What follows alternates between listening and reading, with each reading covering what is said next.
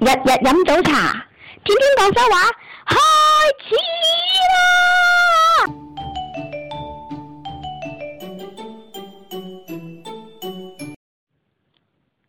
大家早晨，啊我早係晨，小貓，早晨，我係魚蛋。我係小貓，好咧，小貓，今日朝早覺得點啊？好好啊，今日朝早有冇食早餐啊？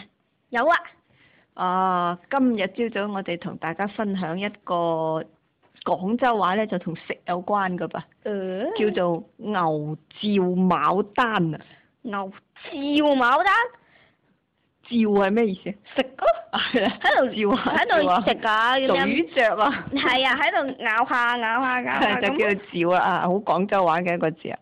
牛照牡丹，牡丹你知唔知係咩？即花咯。係啊，一種花。我哋好似話哇好似係國花嚟喎係啊，好似係國花嚟嘅喎，即係好靚嘅一種花，係啊，好好高貴嘅。靚嘅。我哋過年咧，成日見到人哋誒屋企裏邊貼住嗰啲畫咧，花開富貴咁，一定有牡丹花。係啊，冇咧就冇 噶啦。係啊，冇就唔啱噶啦。好啦，牛照咗個牡丹花，你估啲牛識唔識得欣賞牡丹有幾靚噶啦？佢識咩啊？ 佢係牛，啊只牛肚餓啦，就睇到前面有對花，即刻一啖咁咬落去，嚼嚼嚼嚼嚼啊，冇啦。咁你估牛照牡丹嘅時候，同埋牛照草有咩唔同啊？冇咩唔同啦，就喺度嚼下嚼下啫。係 對於只牛嚟講就冇咩唔同啦，係嘛？係啊，好啦，咁所以咧，牛照牡丹，我哋就係指嗰啲人唔識貨啊，唔識欣賞啊，你俾啲好嘢佢都嘥氣啊。係啊，請人哋飲酒啊咩成，明明係支好酒，係嗰人牛照牡丹啦、唔識酒。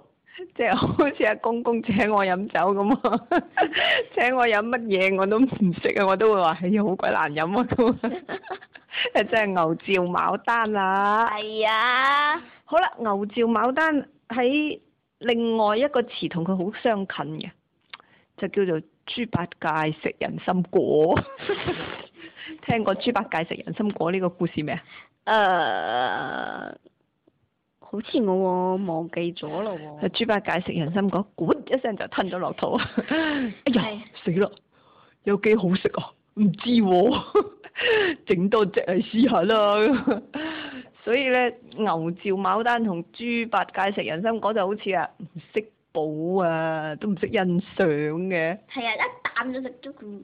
好啦，所以大家就千祈唔好牛照牡丹啊！人哋俾啲係啊好嘢你啊，你要珍惜啊！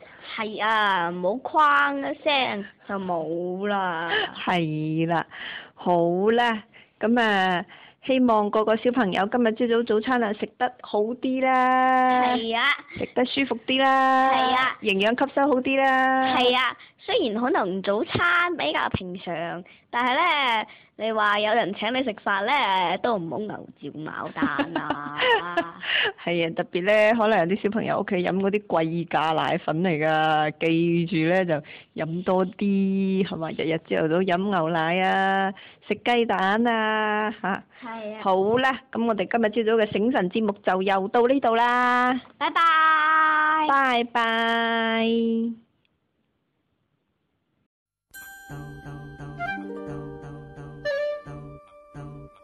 故事人道理得意又笑死，冇啊！沉悶打喊路可打下大髀，麥兜出戲，仲有詩意，仲有豬腩肉，仲有最靚嘅豬腩肉，仲有最靚嘅豬腩肉，仲有最靚嘅豬腩肉，仲有最靚嘅豬腩肉。故事人道理得意又笑死，冇啊！沉悶打喊路可打下大髀，麥兜出戲，仲有詩意，仲有豬腩肉。